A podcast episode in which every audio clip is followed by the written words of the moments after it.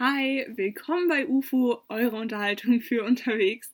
Ich bin Charlie und heute geht es um das Thema Provokation. Erstmal das Wort Provokation laut dem Duden wird definiert als Herausforderung, durch die jemand zu Handlungen veranlasst wird oder werden soll. Ja, und jeder, der jetzt Angst hatte, dass Charlie den Podcast jetzt alleine führt, der liegt ganz schön falsch.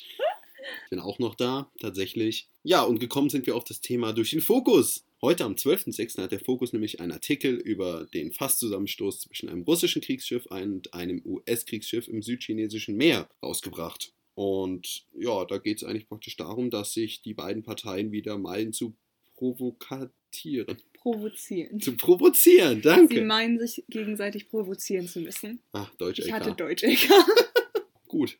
Und jeder, der sich mit dem Kalten Krieg ein bisschen auseinandergesetzt hat oder auch in der Schule gelernt hat, dass eigentlich dieses Thema Provokation sehr wichtig war. Also Provokation, Schrägstrich, Abschreckung. Das hat praktisch dafür gesorgt, dass der Kalte Krieg nicht heiß wurde, weil jeder vom anderen Angst hatte oder Respekt hatte. Okay, und das natürlich jetzt übertragen auf die aktuelle Situation. Also es gab jetzt wieder einen Vorfall von Provokation im südchinesischen Meer, ist das richtig? Richtig. Perfekt, das heißt, es veranlasst uns jetzt über das Thema Provokation zu reden. Ich persönlich kann schon mal vorab sagen, ich bin kein Mensch, der besonders viel Gutes von Provokation hält. Natürlich in einem spaßigen Umfeld kann es lustig sein, ich bin da aber relativ empfindlich. Also man kann mich damit schon gut nerven, wenn man mich die ganze Zeit mit irgendwelchen Sachen provoziert. Meine Mama macht das nämlich ganz gerne. Durch sie habe ich halt dann auch gelernt, dass ich mich nicht immer gleich über so, sowas so aufregen muss oder genervt davon sein muss. Wie ist es bei dir so im Allgemeinen einfach Provokation? Also generell, als wir erstmal zusammengekommen sind, war es sowieso erstmal auch ein kleines Streitthema, da ich äh, in einem, ja, da, wir doch, da ich doch in einem Freundeskreis bin, der einfach auch so ziemlich sehr auf Provokation setzt. Das heißt, wenn du merkst, okay, den einen nervt das, okay, dann machst du weiter, weil das ist ja lustig. Das fand sie jetzt nicht so geil. Ähm, ja, das wisst ihr jetzt auch. Ja, also Provokation, ich finde das eigentlich auch, wie sie in einem spaßigen Umfeld eigentlich total in Ordnung, aber wenn es halt auf so weltpolitischer Ebene stattfindet, Mhm. wo sich zwei Supermächte, eine ehemalige Supermacht, so muss man ehrlich sein, aber sieht man ja heute auch China und USA, die kloppen sich ja auch gefühlt jedes Mal. Ja, aber ich finde, auf weltpolitischer Ebene hat Provokation eigentlich relativ wenig zu suchen. Im privaten Umfeld, hey, wenn es die Beziehung zwischen Menschen nicht gefährdet, dann okay, macht's, weil zumindest bei mir in Freundschaften oder in Jungs-Männer-Freundschaften Ist lustig, ist lustig. es ist, es ist lustig. Es ist einfach so, es ist halt einfach was mit männlicher, männlicher Dominanz zu tun. Sexistisch. Okay, das kann auch bei Lesben vorkommen, kein Problem. Homophob. Okay, Spaß beiseite. Ähm, nein. Scheiße, jetzt werde ich voll gehatet. Ja, du siehst es auf lustiger Seite an, dass es da durchgehen kann. Ich finde, um zu dem Weltpolitischen zurückzukommen, ich denke mir, dass es manchmal gute Gründe dafür gibt, so etwas zu tun. Einfach, wenn man auch keine anderen Möglichkeiten hat, so die Kräfte von dem anderen einzuschätzen zum Beispiel. Natürlich musst du das schon ziemlich vorsichtig machen, aber ich denke, dass es auch manchmal durchaus benutzt wird, eben als Methode, um herauszufinden, wie Leute auf bestimmte Situationen reagieren. Trotzdem, ich denke auch, dass sowas wie der Kalte Krieg, also natürlich, es gab auch dadurch Fortschritt, technischen Fortschritt und so weiter. Allein, Internet. allein- okay, den gab es auch durch den Zweiten Weltkrieg, tut mir leid. allein auch Space Race ist ja durch den Oh Kalten ja. Krieg so schnell nur vorangekommen. Trotzdem immer zurückblickend, das können wir halt auch sehr einfach sagen, weil wir nicht involviert waren. Ich finde es immer so ein bisschen komisch, dass es halt wirklich so ausgeartet ist und im Endeffekt ja schon auch viele Leute darunter gelitten haben, weil Deutschland besetzt war. Aber die ganzen Leute, was hier beim Checkpoint Charlie da passiert ist, die Situation, wo gefühlt beinahe der dritte Weltkrieg ausgebrochen wäre. Und solche Sachen, das ist einfach in Oder- gewisser Weise ja unnötig, wenn man das jetzt so rückblickend ganz primitiv sagen kann. Deshalb stehe ich damit so ein bisschen auf Kriegsfuß. Ja, oder auch wenn man allein die Kuba-Krise nimmt. Und die Kuba-Krise kann man so erklären, jetzt schnappt euch alle mal erstmal einen Globus. Ja, wenn ich weiß, wo Kuba liegt, ey, tut mir leid, das ist schon traurig. Kuba so liegt. Kuba liegt nämlich ganz nah an der USA dran. Also die das ist praktisch Nachbarn, dass das noch kein weiterer Bundesstaat ist. Wundert mich, Hawaii lässt grüßen. Wer Kuba, die sich der mit der Geschichte auseinandergesetzt hat, die hatten irgendwie einen großen Fable für den Kommunismus. Und ja, Kommunismus, das waren halt die beiden Lager im Kalten Krieg, Kommunismus und Kapitalismus. Und Kommunismus, diese böse kommunistische Gefahr vor den Türen der USA, das ist, oh, das hat sich gereimt. Das war, das war schon bedrohlich. Und dann hat noch die Sowjetunion gesagt, okay, wir geben dem Machthaber dort Atomwaffen. Das heißt, im Ernstfall kann man mit ganz normalen, mit Atom, Atom Sprengköpfen bestückten Raketen kann man einfach die USA beschießen und zwar jede einzelne Stadt. Das wäre ohne weiteres möglich gewesen. Ja, und das war so der Moment, wo John F. Kennedy gesagt hat, nein, und wir können nur froh sein, dass es da nicht zum Dritten Weltkrieg gekommen ist, weil das war ein sehr heikler Moment. Oder mhm. die Berlin-Abschottung, ähm, ja, ja. als man Berlin eingekesselt hat und von der Versorgung West-Berlin, Berlin-Blockade, genau. Nur kurz als Info, Berlin-Blockade, da wurde West-Berlin so abgeschottet von der sowjetischen Seite, dass eben nur über die, zum Beispiel kennt ihr Rosinenbomber, die Leute versorgt werden konnten weil Westberlin natürlich in dem sowjetischen Besatzungsraum lag und dass dann alles, der Straßenverkehr so, so abgeschottet wurde, eben als Provokation in dem Kalten Krieg gegen die USA und alle anderen Alliierten. Das, da, da geht für mich dann Provokation tatsächlich auch zu weit, wenn die Zivilbevölkerung oder wenn generell Menschen darunter leiden oder vielleicht sogar umkommen deswegen. Ja, und jetzt kommen wir zum christlichen Part. Alles durchgetaktet hier. Wupp, wupp. Als erstes möchte ich die Bibelstelle aus Matthäus 5 äh, raushauen. Vers 38 bis 39 übrigens. Matthäus 5, 38 bis 39, wer mitlesen will. Geben wir noch kurz eine Zeit zum Bibel nachschlagen. Wahrscheinlich kennt ihr den Vers auch. Ziemlich ja. äh, bekannt. Sehr, sehr bekannt. Die Überschrift ist übrigens Vergeltung durch Liebe. Ihr wisst, dass den Vorfahren auch gesagt wurde. Auge um Auge, Zahn um Zahn. Doch ich sage euch, leistet keine Gegenwehr, wenn man euch Böses antut. Wenn jemand dir eine Ohrfeige gibt, dann halte ihm auch die andere Wange hin.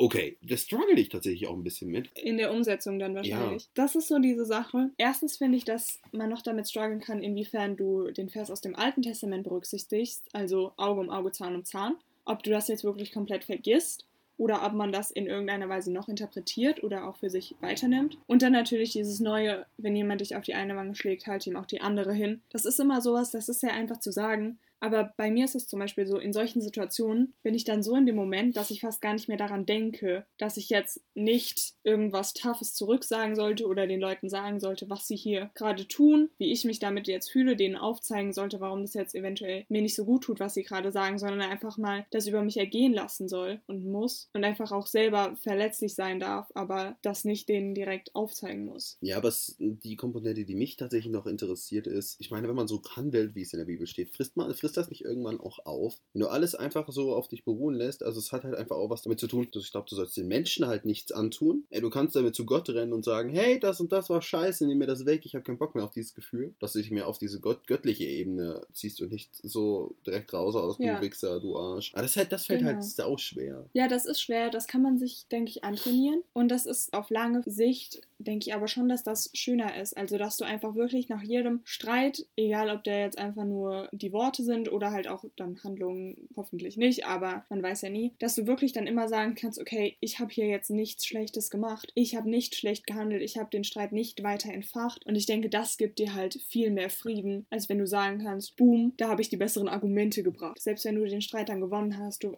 hast immer noch ein bisschen dieses, dass du den Streit halt weiter angefochten hast, was du nicht hast, wenn du es einfach ausklärst ausklingen lässt und Gott das tun lässt. Und was mir dann jetzt auch einfällt, ist gerade der Vers, Gott, ich, ich glaube, da steht im Jesaja-Buch, Jesaja bitte mal durchlesen, also wer eine Bibel zu Hause hat, das ist unglaublich cool, wie viel man da lernt. Ähm, da steht drin, dass die Zunge deine gefährlichste Waffe ist. Ja. Und es ist eine Kunst, sie im Zaun zu halten und darauf spielt dieser Vers einfach auch an. Jesaja steht übrigens im Alten Testament, wer es gerade sucht. Und das ist halt so cool, wie dieser Vers eigentlich auch so Bezug, wenn du dich ein bisschen auskennst, so Bezug auf diese Sache auch nimmt. Ja, ist voll oft so. Und dass du halt solche Parallelen verschließen kannst wir haben gerade nochmal nachgeguckt und es gibt auch noch einen ziemlich direkten Vers zum Provozieren und zwar aus Epheser 6, Vers 4. Das ist jetzt nach der Luscher-Übersetzung. Und zwar steht da: Und ihr Väter reizet eure Kinder nicht zum Zorn, sondern zieht sie auf in der Vermahnung zum Herrn. Das heißt, wieder in solchen Situationen, die schwierig sind, schaut einfach auf Gott. Der ist euer Vorbild, der sagt euch, was ihr tun müsst und dort findet ihr auch den einzig wahren Frieden. Streiten ist keine Lösung, Gott ist die Lösung. Woo! Amen. Halleluja. Ja, ganz interessant. Natürlich ist es jetzt. Wir sind so sehr begeistert davon. Das ist aber schön, wenn man es so in der Theorie sagen kann, nur wie es in der Praxis aussieht. Ich habe da ein Beispiel, ist mir gerade so eingefallen, wo ich selber Leute provoziert habe, was außer im Spaß natürlich nicht so oft vorkommt, weil, wie ich euch gesagt habe, ich persönlich mag es nicht und dann passiert es nicht so häufig, dass ich es anderen Leuten sozusagen zufüge. Aber vor ein paar Monaten, das war eine ganz lustige Situation. Und zwar war es schon relativ so nachmittags, abends, also es war irgendwie 7 Uhr und ich war noch mal was einkaufen. Das heißt, die, der Laden war fast komplett leer. Es waren nicht mehr viele Leute da. Ich wollte Knabberzeug einkaufen. Das heißt, ich bin rumgelaufen, hatte dann eine Tüte Chips in der Hand mhm. und wollte dann noch irgendwas Schokoladiges. Und dann hatte ich noch noch Kekse gefunden. Und dann wollte ich mir die Schokolade. Kekse. Kekse. Und dann wollte ich mir die Schokolade angucken. Weil ich aber hinten lesen wollte, was drauf stand, musste ich irgendwas ablegen, weil ich keinen Platz in der Hand hatte. Ne? Also habe ich die Kekse, die ich hatte, in das Regal gelegt. War ein doofer Move von mir, weil dann kam eine Verkäuferin von hinten, hat die Kekse aus dem Regal genommen neben mir und hat gemeint, die gehören da aber nicht hin. Hat sie an ihren Platz gelegt, was halt ein bisschen weiter links im Regal war, und ist dann weggegangen. Und ich war so, ähm, sorry, kriege ich hier jetzt einfach meine Sachen abgenommen, die ich gekauft habe. Und ich war erstmal so perplex, dass ich halt, weil sie dann direkt weitergelaufen ist, überhaupt nichts gesagt habe. Und dann war ich aber auch so sauer in dem Moment, weil es für mich einfach sowas auch von Service hat, das so gar nicht in Ordnung war. Und dann habe ich halt sie provoziert. Und zwar habe ich dann schön meine Kekspackung wieder genommen und die Schokolade, die ich mir da angeguckt hatte. Und bin halt ihr sozusagen ein bisschen hinterhergelaufen. Die ist irgendwie zur Fleischtheke gelaufen, hat da mit einer Verkäuferin noch geredet. Und dann bin ich da in die Nähe gelaufen, so dass sie mich sieht, habe so getan, als würde ich Sachen angucken, um sie halt zu provozieren, dass sie sieht, dass ich diese Sachen tatsächlich kaufen möchte. Kurzum, es hat nicht geklappt, sie hat mich nicht gesehen. Ich habe mich natürlich auch nicht getraut, sie anzusprechen. Socially awkward.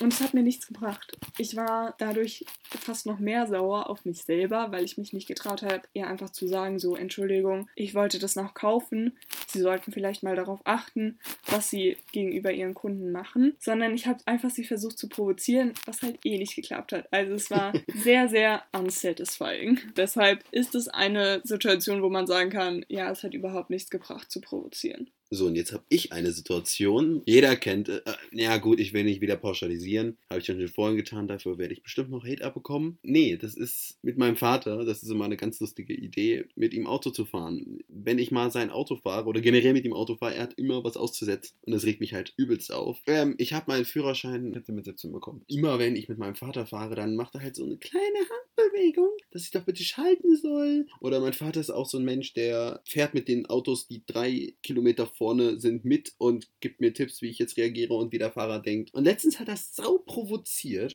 Denn der Audi-Fahrer, ich muss es erwähnen, ein Audi-Fahrer, war hinter mir und hat Lichthupe gemacht. Der war nicht unerheblich schneller als ich. Okay, ich dachte so, okay, ich ziehe rüber, gut, da vorne ist ein LKW, alles klar, ich bremse, kein Problem. Hält, hält das Auto normalerweise aus. Mein Vater hat sich so aufgeregt über die Audi-Fahrer, hat mir einfach über 140, 130, 140 ins Lenkrad gegriffen und hat einfach gehupt. Und ich bin so ausgerastet. Boah, ich war so sauer. Die ganze Stimmung war gefühlt im Arsch. Meine Mutter war darüber auch nicht dass ich so ausgerastet bin. Aber ich habe meinen Vater richtig hart beleidigt. Was, was ich eigentlich echt nicht gehört. Und so ein bisschen Grundrespekt sollte man schon haben.